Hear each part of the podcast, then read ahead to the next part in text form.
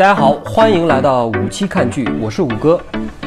我是七姐，啊，千辛万苦，我们终于到了我们正式节目的第一期，鼓掌。啪啪啪啪啪啪啪。好，今天呢，其实我们还是继续说我们上一期说的《黑镜》这个节目。今天呢，我们说的是第一季的第二集，呃，这集的名字叫做《一千五百万里程的价值》。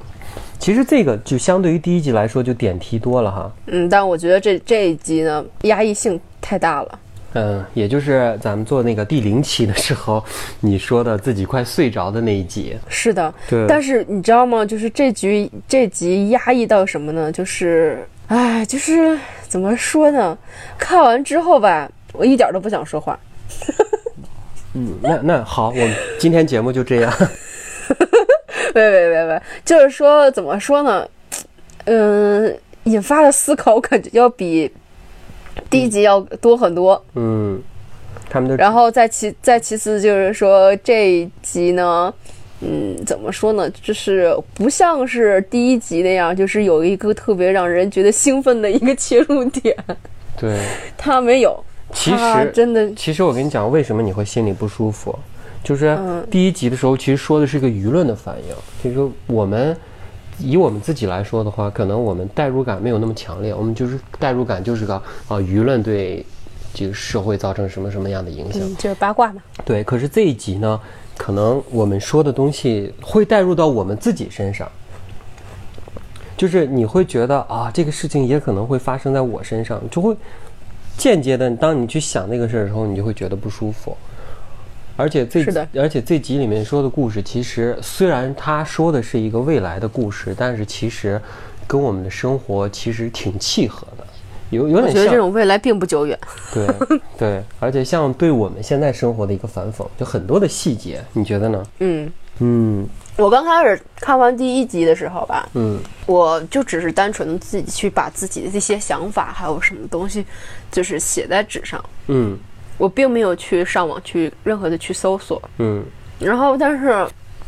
这个第二集，嗯然后我就立马我就上上网去搜了，我就想看看大家对这篇大大家就是一般对这个这个这部剧的这个影评是什么样子的。嗯嗯然后我就是不管是百度啊还是什么其他的，我都有搜过。嗯我发现人们对这部剧的评论嗯，远超过第一集。对对，这部剧这这个第二集真的是我觉得是第一季的头号。对对，我也是，我也是觉，就是我也是觉得这一集最精彩。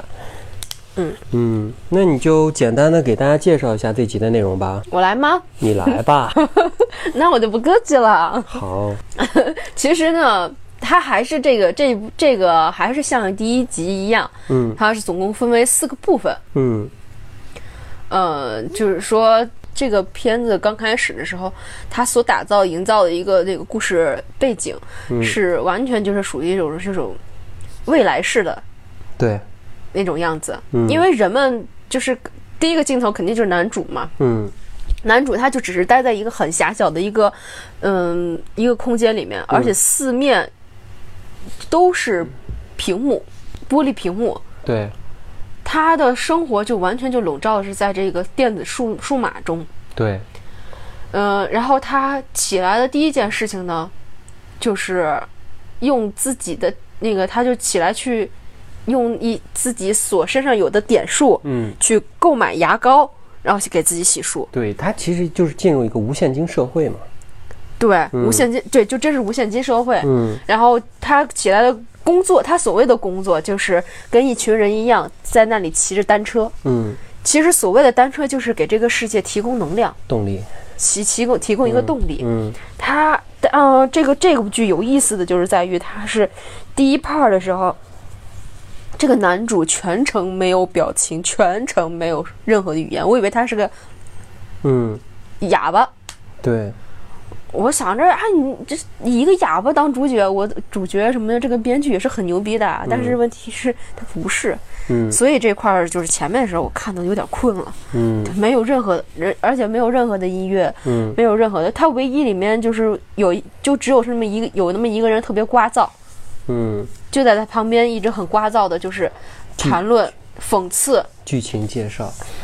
啊、好吧，说到哪里了？怎么会这样子呢？我错了。你知道，我每次我每次让你剧情介绍的时候，我就等，然后你就会 你就会飘啊飘啊飘啊，就就开始开始飘到别的地方了，你知道？我错了，但是、但是其实大家这么喜欢我这样子的，我觉得会成为一个特色。我错了啊！回归一下正题，对对，到了四面屏幕的那块儿，你飘的，我飘的有点远是吗？点数点数，每天就是赚点数。嗯对他每天给自己赚赚点，数这个其实这个所谓的点数就是他们的虚拟虚拟货币。对，嗯，然后那个他就是感觉到这种生活，这种机械式的生活，他就觉得很麻木了。嗯，即便有一些女生给他搭讪，他也是无动于衷。对直到某一天，他听到这个女主的一个唱歌了，对他就觉得他他觉得这个女主的唱歌是很真实的，对他就被这种真实所打动。对他经过无数次的劝说，然后他希望能够拿出自己全部的一千五百万点数，嗯，为过帮助这个女主买一张能够通往上层人士生活的一个选秀的入场券，对，让女主角能够实现唱歌的梦想。嗯刚开始，嗯，之后呢，女主可能也是因为男主的这个不时的打动啊，或者那种好感啊什么的，就就欣欣然的去接受了。对男主就陪着那个女主，然后通过了那个买券，然后入场。呃，女主先前前提，这个故事前提是什么？这这个女主长得很漂亮，对，女神，长得非常漂亮。嗯即便在那么多的候选人里面，她就算她最后一个来，她她也是被第第一个去选中的。第一个选中让她去上台的。对，这个是一个很有意思的点。嗯之后，女主在进上台之前，她被就是塞了一个就是赛前的一个饮料。嗯，对，我觉得这个饮料就属于类似于迷魂汤，对扰乱她的心智。对然后她就在那个三个评委面前就开始唱歌，对，她唱歌唱的非常好。嗯嗯，但是呢，就是评委给个大转折，就是说，也许你在那个这个唱歌这方面你是很好，但是我们已经不需要，我们就饱和了。嗯我们不需要了，但是我们希望能够为，但是我我觉得你的先天条件并不是你的歌唱，而是你的外表、你的皮囊。对就是在评委的那些威逼利诱以及大量的虚拟观众面前，他就感觉到了迷茫。对最后，他就只能是背离自己的梦想，成为了一个艳星。男主角就悲痛欲绝啊，然后他就回到自己房间。嗯，因为没有了足够的点数能够跳过节目，他就只能是被迫性的观看女主角主演那些色情节目。对女主男主角就只能气得发疯，开始乱砸玻璃屏幕。对，直到最后他冷静下来的时候，他把那些屏，他从那个破碎的屏幕里面挑出了一片最尖锐的玻璃，嗯还有那个女主之前喝过的饮料壳嗯藏起来了。对之后呢，他就开始，呃，努力的省吃俭用，赚取点数，嗯然后也给自己买了一张入场券。对他也去参加这个节目，那时候我就觉得他可能是要为了报复，对结果他，结果呢，他就是突然就是在表表演过程中突然拿出那颗破璃破碎的玻璃片，以死相逼，然后疯狂的去宣泄自己的愤怒，痛斥就痛斥他现在这个生活的体制。对但是评委呢，刚开始由刚开始的懵逼，然后又后面开始巧妙的化解了他的批判，就觉得把他这种把他的这种现在这种批判当成一种表演。嗯。并且给给他提出了一个 offer，就是让他，我我们愿意为你开办一个新的评论节目，你可以像我们一样成为一个上层人士，对。你有你可以拥有更大的那个权利，你可以不用每天骑着单车，你愿不愿意？对。最有意思就是到最后了，男主那个给个镜头，就是男主那个单车没有人了。嗯然后他旁边那个刮噪的人，还有那个就是里面其中出现了一个一个小男孩，他的屏幕上出现了男主，嗯，而且男主的形象被虚拟化了，他就是也成了一个就是类似于一种就是网络明星，嗯然后就可以拿着自己的那种就是之前的拿那个玻璃碎片抵着自己的脖子就开始控诉。控诉这种体制怎么怎么着，怎么怎么样的，嗯。我觉得怎么着的。其实到最后，这只是一个节目，对。他只他只是他只是为了这个节目，他只不过是有了一个自己节目，而且住了一个更大的屏幕的房间。对。而那颗那颗玻璃那颗碎玻璃也被他小心翼翼地收到了盒子，对。收进了一个盒子里面。他每天吃的那些天然的那些苹果已经被果汁所取代了，对，就是故事就这么结束了。嗯，所以说，我觉得这部剧其实它的核心点说的就是，嗯，人们在这种压抑的社会下过的一种状态。就是就是它其实就是嗯，还是像上上一集一样，它就是把这这一集分成一个四幕式的发展。那么第一幕呢，其实还是想表现一个这种背景的介绍，给我们介绍一个这种世界观，就是未来的这种社会状态，就是可能每个人都，呃，就是这种叫什么，呃，每个人的那个劳动分配其实是那种公有公有制的，不需要呃不需要每个人去干什么，你每个每天干的事情就是提供动力。为什么每天就是提供动力？因为社会已经高度发展了，机械化什么的，不再需要就是人去做什么事情了，那人只能去。提供动力了，提供动力的话，他们提供动力的方式其实也挺有意思的，是骑单车。嗯，嗯，其实其实这下就有点像是那个什么，就是他们所生活的环境其实都是虚拟的，对。他们已经接触不到任何的真实的东西了。对。或许在那里面就只有是人活着的是活着的人是真实的东西，对，其他的东西完全都是虚拟的。有一有一段就是他那个就是中午休息的时候，他去那个买买吃的，然后就是那个他吃的是苹果嘛，然后就是有一个女孩还挺喜欢他的，就是跟他说，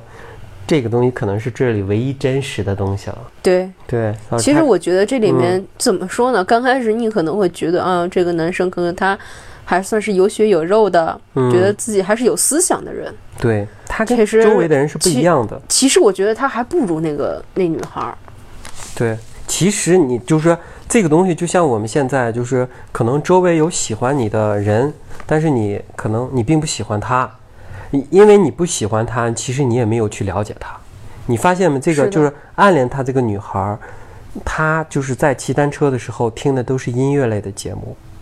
然后你看他在玩儿，就是他们在骑单车的同时，就是面前有个屏幕，就可以让嗯他们就有一些娱乐性嘛，可以看一些综艺节目，或者是玩一些游戏啊什么。但是他们腿在那蹬，提供动力。然后这个女孩看的都是音乐类的节目，然后她还那个喜欢拉那个小提琴，嗯，是的，是，的，哎，她还挺聪明的那种女孩，只是她的外表不是那么出众。是的。嗯，所以说可能就，嗯，就是就是入不了这种像男生的那个眼睛吧，他可能并并没有就是吸引到他，所以说啊，男人嗯。都是大猪蹄子，是是呢，就是。男人都是大猪蹄子，我也真的想到这个，只能看，只能说，不能说以以一个女生或者以一个人的外貌评论这个人到底是怎样子，你不能这样，你不能因为说这个女孩胖，呃，或者是这个女孩丑，嗯。她她可能就是不好，各这种不好，那种不好，嗯你不能以以这种外表性的东西来评判一个人。嗯其实其实也不光是男是女，嗯，其实每个人其实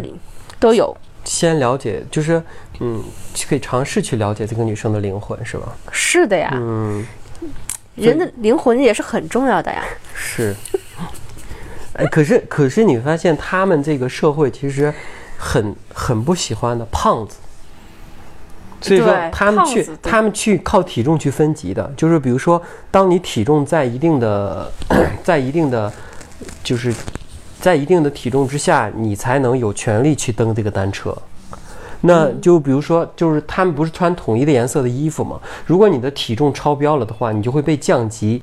就是你连蹬这个单车的权利都没有了。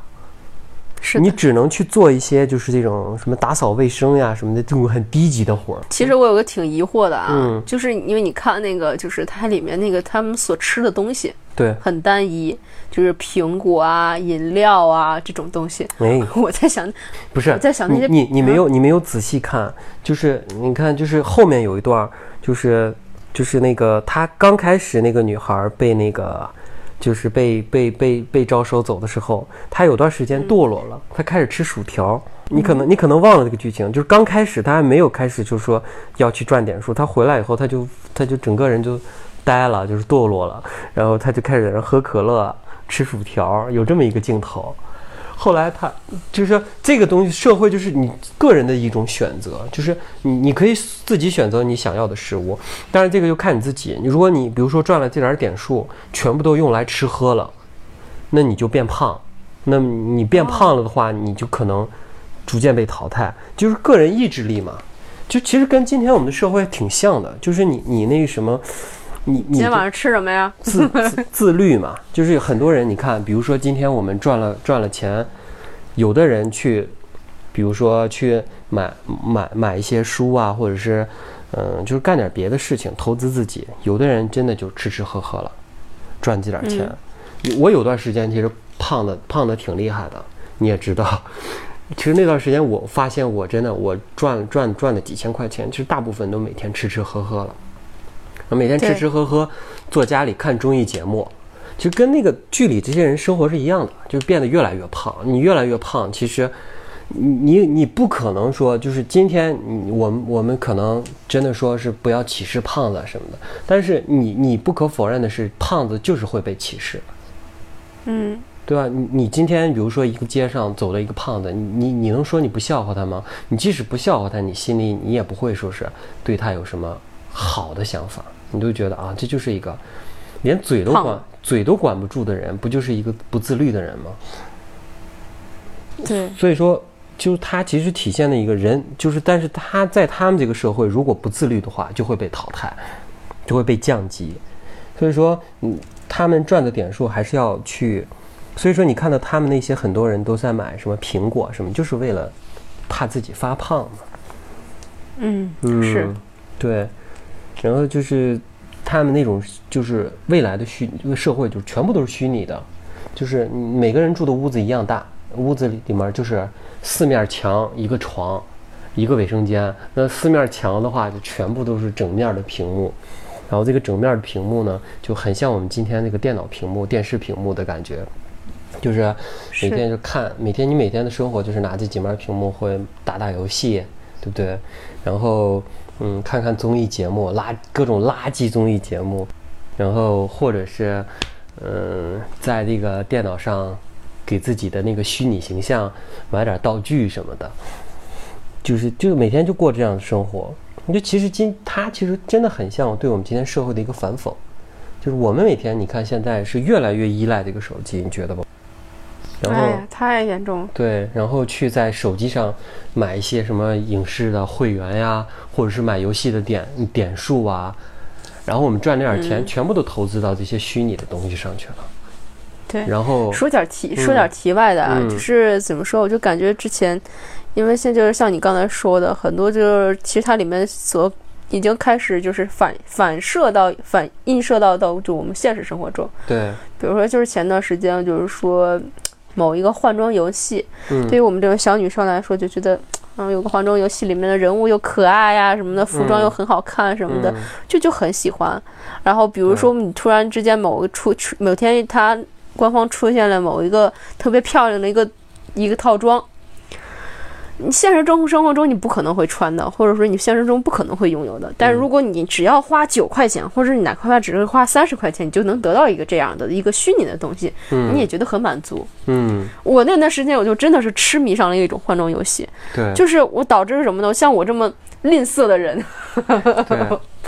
像我这么抠的人，我居然为了一个游戏，我已经投资的真的是，呃，从开始玩到现在，真的我花钱真的已经是。呃，真的是已经超出了就是 我所能想象的那个数字。对，所以现在你记了吗？没有。好吧，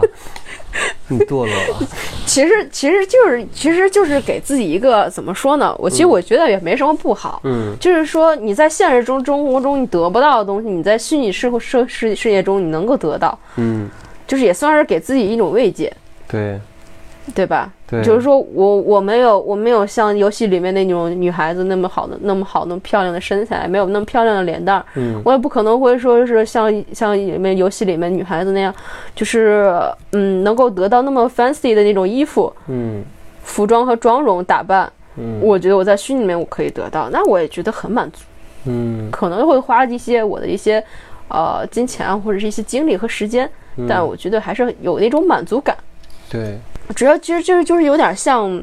其实就像有点像那个就是这个剧里面那个就是其中有一个骑单车的小男孩，嗯，他就就不断的给自己就是给自己的虚拟形象去去换装啊，对，就还问还问旁边女孩，你觉得我这个发型怎么怎么样？对，怎么就是什什么的？其实就是为了给自己的一个很无聊的生活中加了一点点小乐趣。因为现实当中他们是没有区别的，每个人穿一样的衣服，没有个性，是的，没有任何所以他们的个个性，你看都是在虚拟形象上体现的。嗯，对，对而且他们的所谓的公共活动，哎，你就有有一点很有意思，他们的公共活动都是，就比如说大家一起热闹呀什么的，都是在网上去进行。比如说嗯大家一起去当一个节目的观众啊什么的，都是虚拟的，用虚拟形象去参加一个活动，而大家真正的你看，哎，就是就是他骑单车，其实你看发现没，他们是一个组，他们是不是的，变他们不是随机的，就是大家的位置是固定的，所以说等于是他们可能长年累月就那几个人天天在一起，可是就在这样的情况下，他们是很少说话的，是的，彼此关系并没有那么亲近，然后反而在网上了，他们就去就是互相还挺热闹，然后一起看节目呀、欢呼呀什么的，但是在现实，但你又发现他们就算做像现场欢呼的，但他们也是自己坐在自己的房间里，对，就虚拟形象也是，一个人，对。也是一，只不过是虚拟形象来到了现场而已。对，他们还是看的是一个一个屏幕。对。其实我觉得里面反而最真实的一个人，是那个最聒噪的人。对是，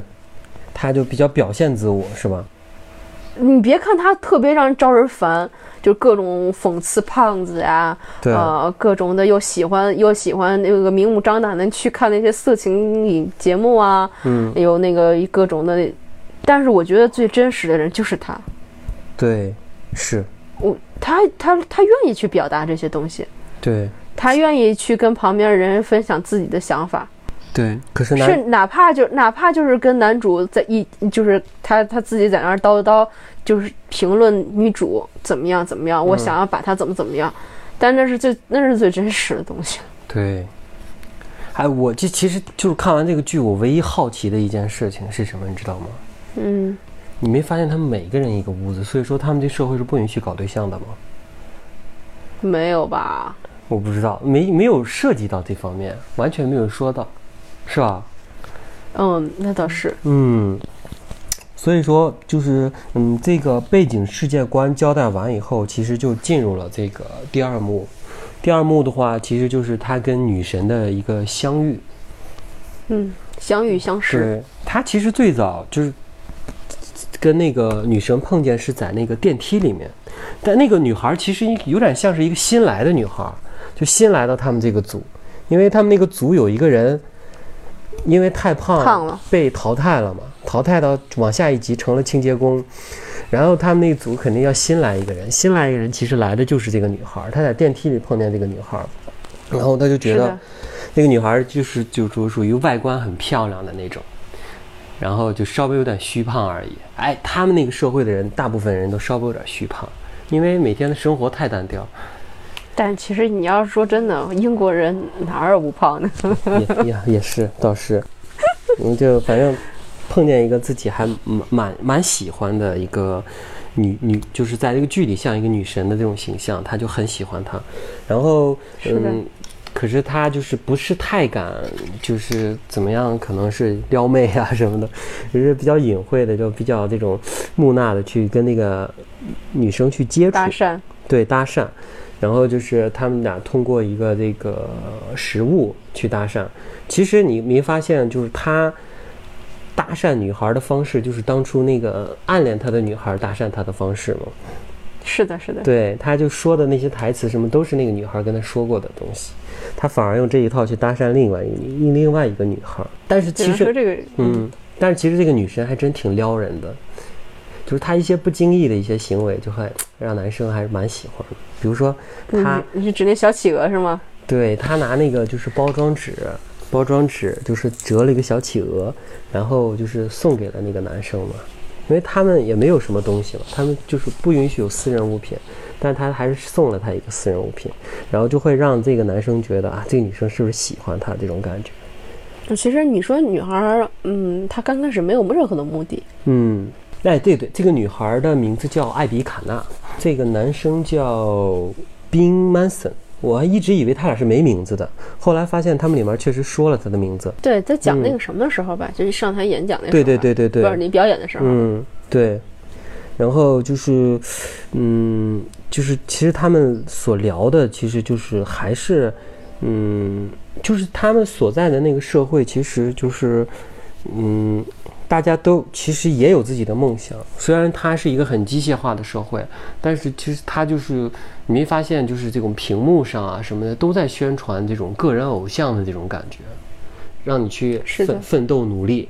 就是挣更多的点数。然后参加了这个选秀，你就能成为这个万众瞩目的偶像。然后这种有点像达人秀的那种一个节目，三个评委说 yes 的那种感觉。然后是的，对，然后他们就聊起了这个，就是因为就是这个男主在那个卫生间听偶然间听到了这个女孩在卫生间唱歌，哎，就你你可能没注意到，男生女生用的是同一个卫生间，注意到了呀，注意到了吧？对，是。然后就是就大家一起上厕所，那个时候可能人道德观已经不在乎男女厕分开啊什么的，大家都是一样的，可能洗澡啊什么都是在一起，对，就是不分男女。然后就是他在卫生间就听到了这个女孩唱歌，在他的那个小隔间里。然后这个时候，可能这个男主也是为了讨好她，或者是怎么样，就说为什么不去参加这个选秀节目？可能女生可能觉得自己，呃，也没有那个能力啦，或者是有点高攀了，说，哎，一千两百万呢，太太多了。哎，这个一千两百万，他们不是说算过了吗？一千两百万相当于是六个月啊，六个月是吧？就是很努力的相当于六，对，很努力的六个月的骑程啊，啊，对对小，半年呢。对。然后其实他真正买票的时候才发现是一千五百万。他他刚开始男主其实他是觉得自己有哥哥自己的遗产，他就觉得再加上自己的努力，我觉得他他可能是觉得我，嗯，我可能比一千五百万还要多很多，对一定还会剩下很多。其实他的东西将将好，对，刚好够一千五百万。然后他把这一千五百万付了之后，就剩一个零头，连一点都不够的那种零头。啊，这嗯嗯对，对，然后他就是决定，然后然后把这个票买完以后，送给了这个女孩，让她去参加这个选秀，然后还陪着她嘛，一起去参加了这个选秀。哎，就是有一个有一个细节，我觉得还是挺有意思的，就是他们的这个背景，就是他们就是比如说他们房间。就是他们在房间就是安静的待着，就是四面屏幕不播不播任何节目的时候，他们背景就是这个男孩儿，他的那个背景其实是一个农场，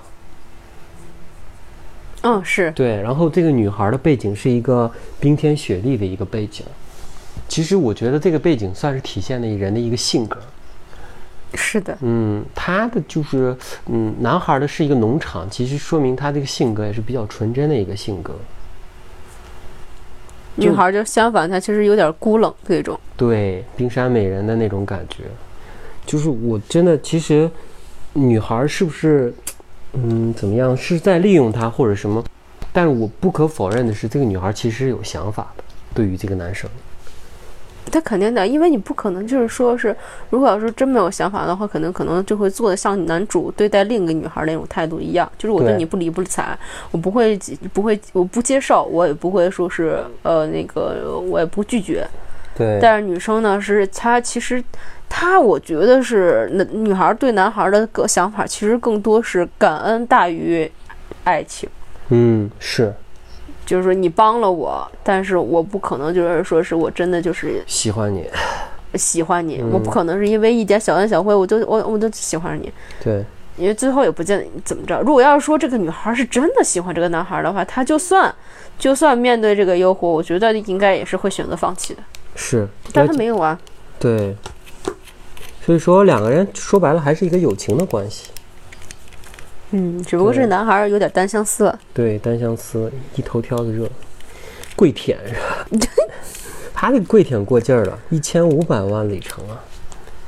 就是在今天 是一个很大的数目，等于是你把你的很多的，包括你，比如说去世的哥哥留下的财产，都奉献出来，去替女孩买一张票。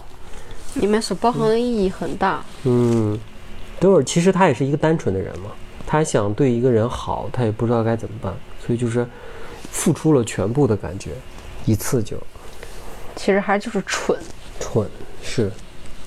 然后就是嗯，就是这个哎，里面就是全程其实在宣传一个偶像叫塞尔玛，就是一个唱歌非常好的这种女生，然后火了。然后他们就是参加这个节目的时候，都会说一个台词，就是我想成为像塞尔玛一样的明星。啊，对对对对对对，然后就是那个就像那种宣传片儿似的那种，然后就是这个这个女生，其实我觉得她唱，就我跟评委的意思是一样，我觉得她唱歌并不是那么好听，成成从嗯不难听，但也不是说是惊艳到什么地步。你看那个宣传里面那个塞尔玛，她唱歌真的是特别好，高音特别洪亮的那种。就属于实力派那种感觉，可是他唱歌可能就是比较甜美啊什么的，但没有没有说让人惊艳的程度。是的，嗯，然后但是他这个男生在一直鼓励他去参加那个，可能是情人眼里出西施的那种感觉。但其实最后还是印证，就是女生的容颜胜过于她的才华。对，是。然后其实他们俩就是去参加这个选秀节目的时候，在那个电梯里牵了一下手嘛，就是也算他俩的一个破冰了。最后到了这个选秀节目，去那个，呃，就选秀节目他们进去的时候，就是可能因为他外表太出众了，就是就像刚才你说的，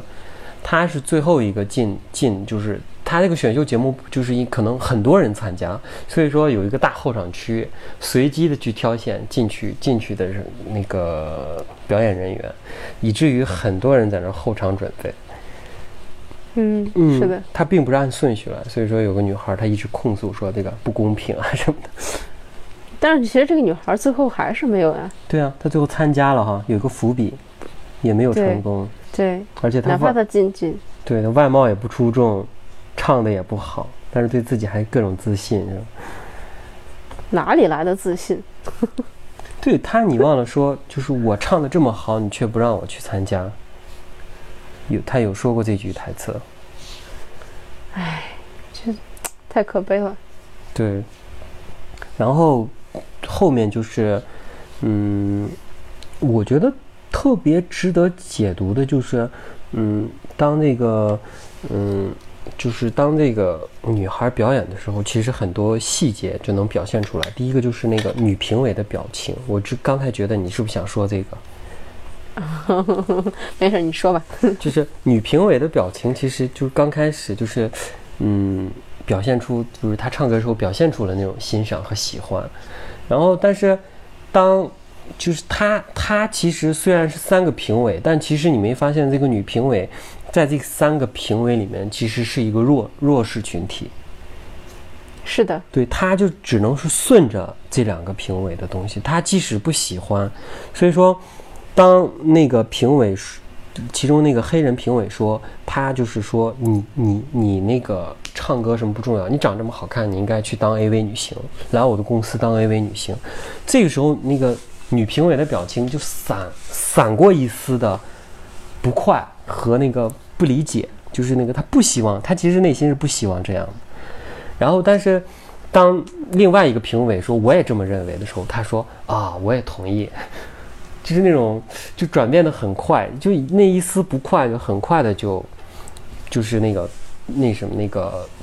跳过去了。跳过去以后，后来当这个女孩说她愿意的时候，然后所有人都站起来鼓掌嘛，然后他们三个评委站起来鼓掌，你发现那个女评委眼眼睛是含泪的。嗯是。但是其实，其实嗯中间我还、我刚开始我没有你想那么深，知道吗？嗯我刚开始就是他们开始就是两个评委就开始夸这个女孩儿、嗯，啊，你你歌唱的好，然后但是不及你的美貌，对，我觉得你的美貌怎么怎么样的，怎么样的。其实我那时候有时候感觉到，就是那个女评委她是有点嫉妒的。嫉妒吗？我觉得她好像，嗯，我觉得尤其是后面她说的时候，有一点点，有一丝丝的嫉妒。对他是有一点点嫉妒的，但是嫉妒可能就是还是没有胜过，就是他其实他是对这女主的一个同情。对，我觉得总共就三个，总共就三个评委，对一个只有一个是女性评委。你你你看到了他们他们就是这个这三个评委啊，他们在说话的时候，就是他们那个右下角有一个那个点赞数。那、是对，其实我感觉就是看完这个剧，我才发现，其实他们三个也就是一个像奴隶一样的人。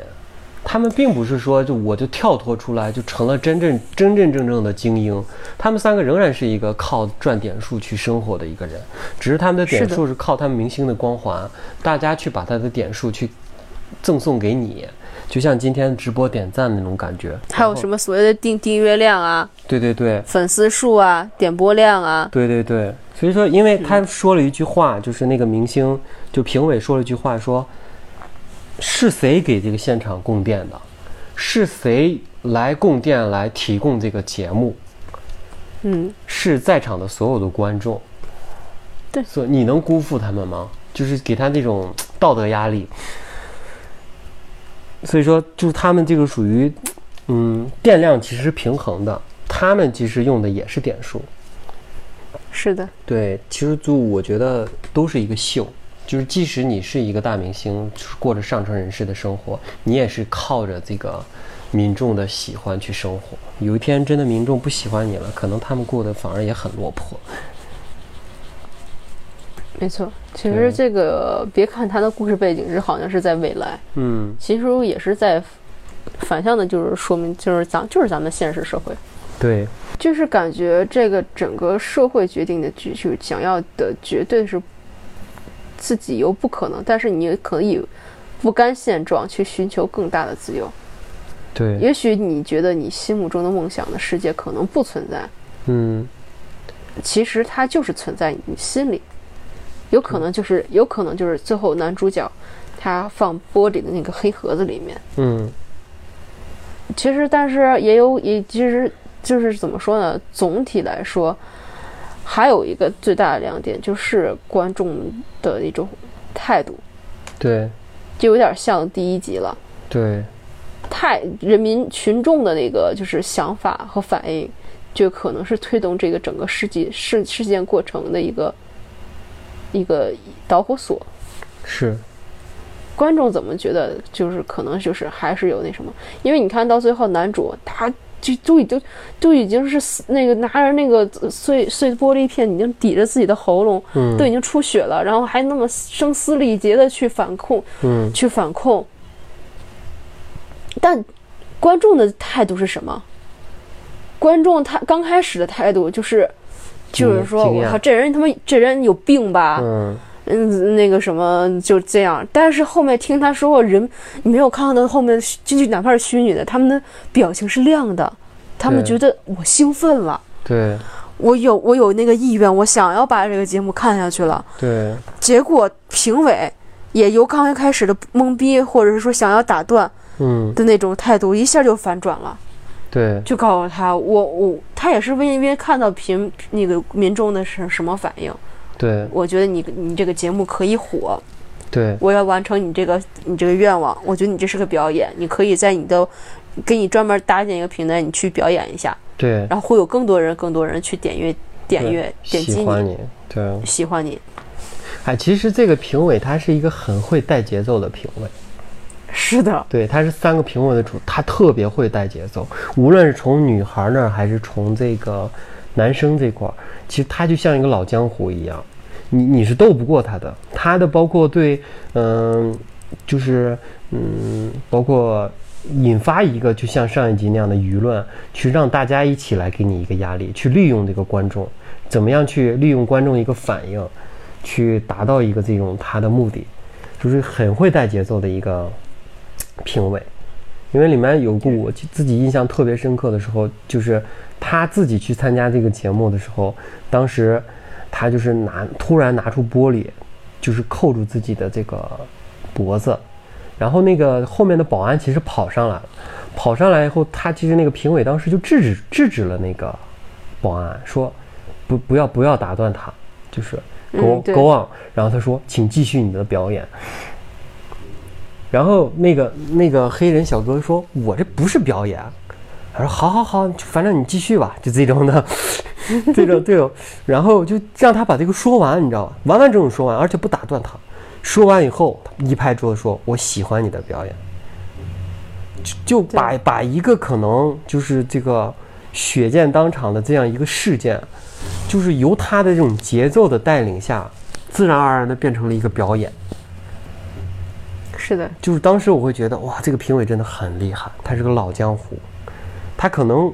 他知道这种危机处理怎么样。是的，对，其实其实也可以说，这三个评委其实他就是这个虚拟世界的一个统治者，他们就掌握着这个虚拟世界的游戏的规则。我觉得选秀就只选秀只不过就是他们维持自己地位的一种手段而已。嗯嗯，是，我觉得他就是想要想要就是把这个人当做一种就是可以维持自己这种地位的一个素材，然后打造一个供人娱乐的素材。对，他其实你可以能够就是明显的感觉到，他们那些选秀无无无非无还有就是就是比如说那些色情的，嗯。那些就是像胖子扔食物的、吃食物的那个特别特别特别泯灭人性那种感觉那种的，嗯嗯，其实并不是在鼓励人们进步，对他他们所打造就是一种低级趣味的东西，对，就像就是想要对，就是我们今天一种人看的那种快手啊，或者是抖音上拍的那些啊很特别无厘头搞笑的那种那些短片，对，其实它是在激发人们人类内心最黑暗的一面。对，还有就是说，他们为什么要选秀出一种就是这种明星啊？嗯我觉得还是就是因为他们就觉得这些民群众其实是没有脑子的，对给他们灌输那种就是我这里面就是那些低，你的生活就只有这些低级低级趣味，我不希望你们有脑子，我不希望你们有自己的观点。是，我不想让你们有任何的思想。觉对但是这种人哈是最容易控制的，是，他们没有追求，他们只能生活在每天那种恶趣味中。对，然后，然后这些评委他就只能，他就是感觉自己自己就是王王了，我可以在一，我可以在聚光灯底下，然后那个俯瞰你们。对，他们就是，就怎么说啊？一句话，一个词，道貌岸然。是，哎，其实这种，这种真的是，嗯、刚开始就觉得这个男主好像是这里面最真实的一个人，嗯觉得自己，嗯，我可以，我我是里，我我我不被这些所眼前的这些东西所控制。嗯然后他其实他想，但是他一旦决定就是说参加这个秀的时候，他也其实也开始一步一步的开始往这个就是评委所打造的这个虚拟的一个嗯一个怎么说呀，一个荣誉虚拟的荣誉里面，他也在一步步的往里面走。是，嗯，就引导引导引导他去走向这种，他并没有挣脱这个东西。别看，别看刚开始觉得他好像挺那什么的，对其，实他并没有。就是就是反正就是随着剧情的走，他就到了这个第三幕嘛。第三幕就是他 亲手把自己的可以说是女朋友女神送上了这个 A V 艳星 A V 艳星的这条路。他原本是想把她送去当明星，没想到是这么一个结果啊！其实也是个反大就反转。身为一个男性，我能理解他的痛苦了。真的，自己喜欢 喜欢的女孩儿 成为了一个艳星，就反正你还有这经历吗？我没有这个经历，但是就是其实是男生他能懂那种感觉，就其实挺痛苦，就是感觉就像就是你你真的。你你想一下，你的女朋友离开你了，她又跟别人在一起了，在你面前秀恩爱，就就就这么简单的事儿，你可能都受不了。嗯，啊，对，那肯定的更。更别说你女朋友变成了一个艳星，还是你自己一手造成的，那就肯定更痛苦。嗯然后还被逼无奈的去观看，对，哎，那点儿其实还挺挺撕心裂肺的。是他们那个社会就是那种，他们那个屏幕可以随意的往出弹任何的广告，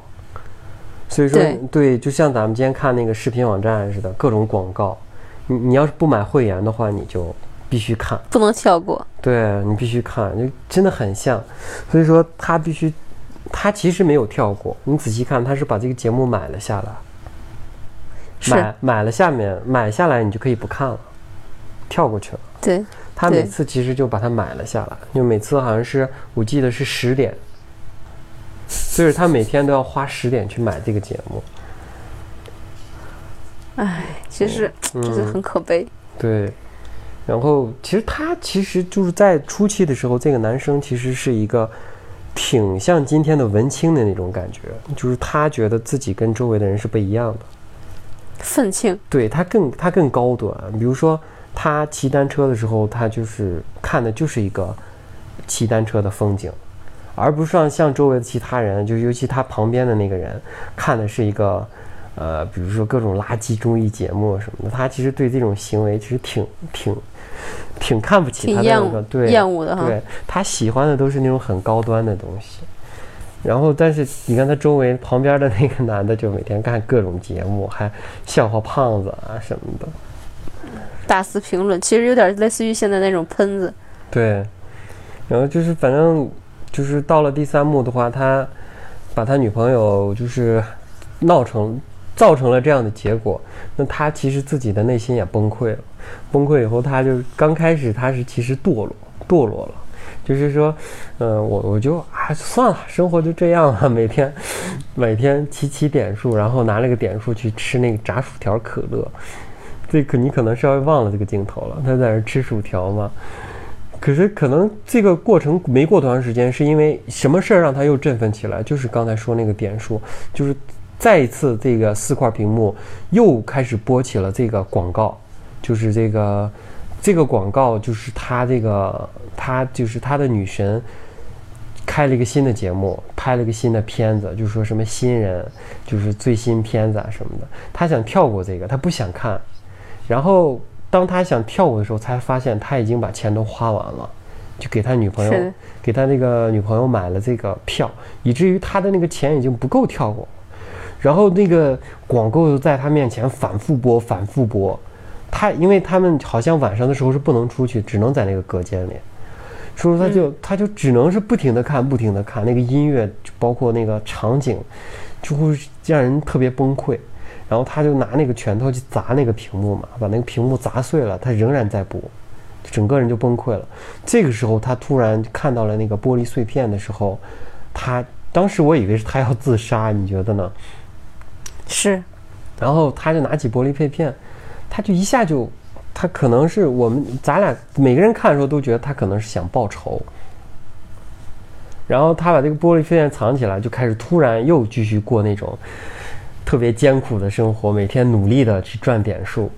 然后那个呃吃东西也不不自己买了，然后就是吃别人剩下的饭，然后就是那个或者是钻那个就是那个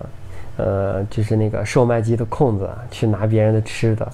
然后就是努力的赚那个一千五百万的点数，去再买一张票去参加这个节目。你知道我看到这点的时候，其实我心里还挺安慰的。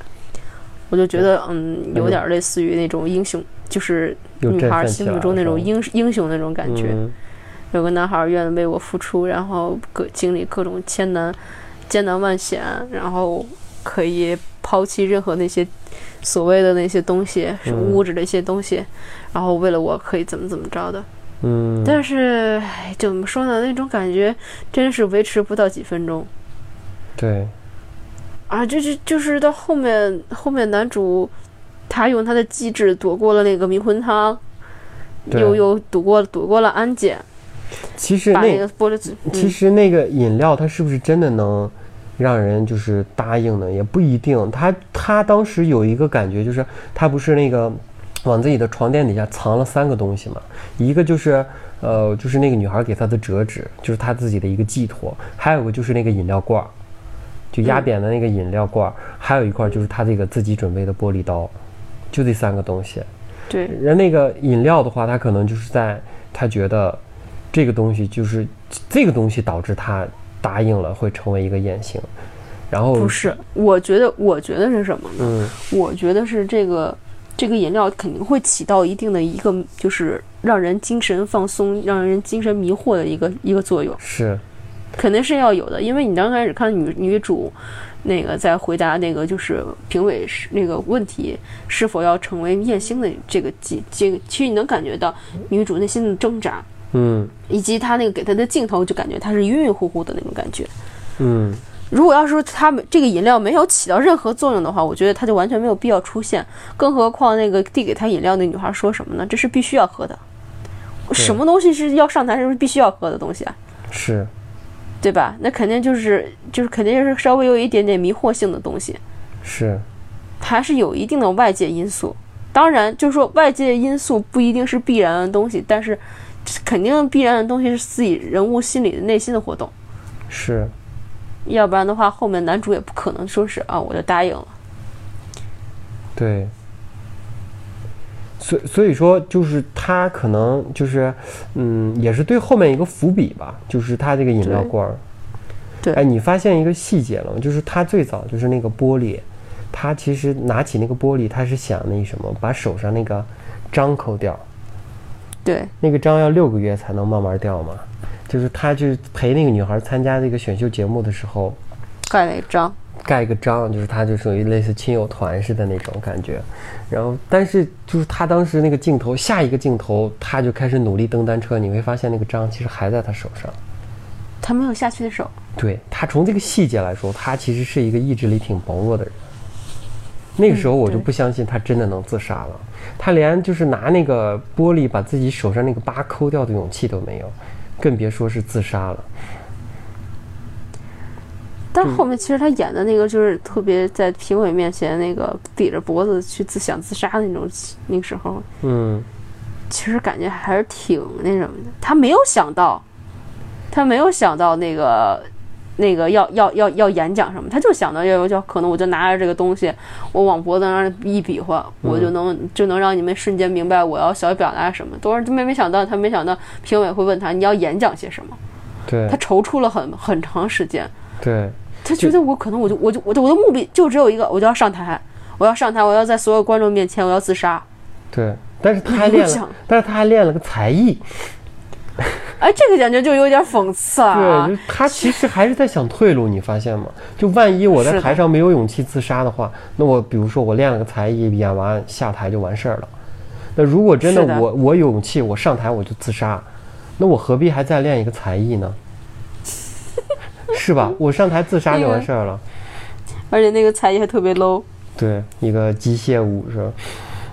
啊，跳的简直是四肢不协调那种。就是觉得还他还可能还是对于这种事情，他还是心里有妥协吗？对妥协的成分要大一些。对，其实他是就是一个很容易妥协的人，我感觉，就是从很多从很多地方表现出了他是一个很容易妥协的人。这集我觉得真的是太压抑了，是我是觉得没有他没有任何的兴奋点。是，他给我的感觉就是完全是我之前说的那种，我对英我对英剧的那种想法，就是就是他的那种，就是他所思考的东西太多了，你每一分钟他都有一个他一个点，你需要去思考，是每个一一个点都要去想。对，其实这个这种就是这，但是但是这个反而是这一集的一个魅力是。魅力之处。其实有的时候我在想啊，就是如果是换成我自己，我会不会妥协？然后呢，你的想法呢？嗯，我觉得每个人都会妥协的。你是没法逃脱这个社会的这个框架。是的，嗯，就是他里面这个男孩其实说的就是我们。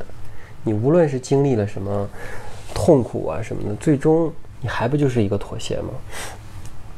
你你是能打破它吗？你打破不了它，你打破不了这个体制，打破不了这个就是这种规矩、规矩和这个框架。嗯除非你冲突冲破这个体制以外，对，体制永远有更好的办法去对付你，比如说给你更好的利益，但是最终你仍然是在这样的一个框架里。就像这个这个剧的最后一幕说的就是，当他自就就是自杀的时候，说完这一套，当时评委说我喜欢你的表演，就是为你提供一个职位，成为一个脱口秀的主持人，就说你这一套。他当时就心动了，然后他得到了一个更大的房子，然后然后更大的四面屏幕，而其中一面屏幕播放的是真真正正正的风景，而不是说他们之前一直接触的那种虚拟化的风景。是对，然后其实你看，他就是从一个小的牢笼走进一个更大的牢笼而已。其实就有一种有钱人的世界，咱们永远不懂，对，那那不知道有钱人世界什么样子。说不定有不理解说不定有钱人世界是个更大更大的牢笼，嗯，是吧？就只不过是每个人看的东西不一样而已就。像那三个评委一样，他们也是一种奴隶。我觉得现，如果如果要再往下深里想的话，可能这些三个评委也指的是只可能是某一个群体底下的一个小小的角色。你知道我为什么觉得嗯他们三个也是个奴隶吗？因为他们在说话的时候右下角有那种点赞数，他们赚钱的方式就是这么来的，他们的点数是这么来的，所以他们也需要去靠点数去生存。虽然他是什么主控场啊什么的，其实他们也仍然是这个社会的奴隶。避不开。对，大家都是靠着点数去生活的。那么，我们并没有接触到真正那个给大家发点数的那个人，那才是真正的对顶端。就所谓所谓真正的风光，可能就是下面人看上面人的风光而已。但是当你真正到了那个位置的时候，你会发现，其实生活还是一样的，各有各的辛酸，各有各的无奈。嗯其实有点类似于现在这种职场。对，真的就是你，比如说你现在，比如说你的工作，真的有一天有你厌烦了你的工作，你去你去那个跟老板说我不干了，我要去那什么追求那个，哎，那个那句话怎么说来的？追求诗和远方啊吗？，对，我要去追求诗和远方。然后老板说：“我给你一个月十万。”他说：“好，继续干。去去他的诗和远方，是吧？钱还是最重要的，也就是这里面的点数，对不对？给你更多的点数，你就妥协了。其实后面还看了一个小小小的东西，就就是、嗯就是男主旁边那特别聒噪那个男那个男生，嗯，你发现没？他点数真的是特别特别特别特别多，对。他已经多到感觉自己好像都已经没有没有地方可以去花了，哦，但他很满足自己现在这种生活，好像是四百一十万，我数了一下。他很满足自己现在这种生活。对，他不止四百一十万吧，应该是四千多万，四千多吧四百。一十万，它那个票的价值是一万五千嘛？你看它四百一十万能买多少张票？哦，啊是对，对，就是哎呀，真的是，其实有的人呢，满足于现在自己的生活状态，也可以一样依然过得很好，对，就看你满足与不满足。不要用那种有色眼镜、以有色的眼睛去审判自己周围的生活，或者受设身自己身边的人。对，也许也许他过得没有你好，对，但是他至少快乐，他很满足。是，如果说，如果说，就算有你有再多的钱，我我觉得就是说，怎么说呢？呃，一百块钱有一百块钱的花法，一千块钱有一千块钱的花法，嗯，就是每个人呢所所追求的东西还是不一样的。对，我不需要那些名和利，是，我就觉得我我我我有我自己一定的金钱数，我就觉得我可以活得很好。是，我觉得我这是这是我靠我自己的劳动所得得来的。你也看到，就是说这里面那个男聒噪男，他有多拼命的去蹬那个单车，是啊，他很拼命。我感觉他是这个就是所有那个圈子里面人最拼命的一个。对，其实也是就是一个反派的一个人物，但他别看他是，呃，怎么说，让人觉得心生厌恶的一个人，但是他的努力也是要也是要也是不得不承认的，是，他很他很努力。只是他就是我们所谓的文青眼里的那种俗人而已嘛。对对，对对对，我们看不地主。对，虽然你有钱，但是我看不起你，是吧？对地主家的傻儿子。对，那种感觉。反正也希望大家真的能去看看这部剧，呃，理解一下我们所说的东西，然后希望通过我们的这种解读，能让你对这部剧有更多很深的思考。嗯，嗯其实说真的，就是整个下来的话，其实觉得这部剧，就是咱哪怕咱俩聊的，其实都有一点点小小的压抑，对不会说像第一第零期那时候那么欢快，对因，为而且它这咱俩没发这个没发现咱俩这个气氛真是越来越荡的感觉。是快因为这这个剧，这个剧吧，怎么说呢？它可聊性其实还是很高的，但是问嗯题是，它的压抑程度，还有它的这些就是就是怎么说呢？这种这种讽刺的这种程度，真的是让人就是提不出那种明快的那种感觉。对，而且就是，比如说咱们现在在说这个，等到咱们说第三集的时候，其实说的是一个出轨的故事，啊，那 那个更压抑。是不是有什么？是不是你有什么故事可以分享一下？我觉得咱们就可以把就是我觉得咱们可以没有什么太开心的事儿，主要是太开心的事儿的话，我觉得咱们把第一集说完，其实咱们应该休息休息，说点开心的事情。包括其实我现在自己看看剧啊什么的，其实我更多的时候真的挺不不太喜欢看那些太压抑的东西，哪怕是一部呃武侠剧啊或者是什么剧，就是我不是慢慢的开始不是很爱看那些就是那种让人心里不舒服的东西，比如说里面剧里面的人勾心斗角什么，就特别不爱看。我就喜欢看，但我但我感觉你看的也不少。就慢慢的不是很爱看那一类的东西。我就看就是比如说，为什么我没事干就去看美国大片儿啊，或者是呃看一些就是爽片儿或者是喜剧片看的多，就是因为其实我们自己的生活有的时候确实有点压抑。嗯，需要一些需要一些欢乐的东西来刺激一下。那我们真正的去有我们自己的业余时间去看一些电视的时候，我这个时候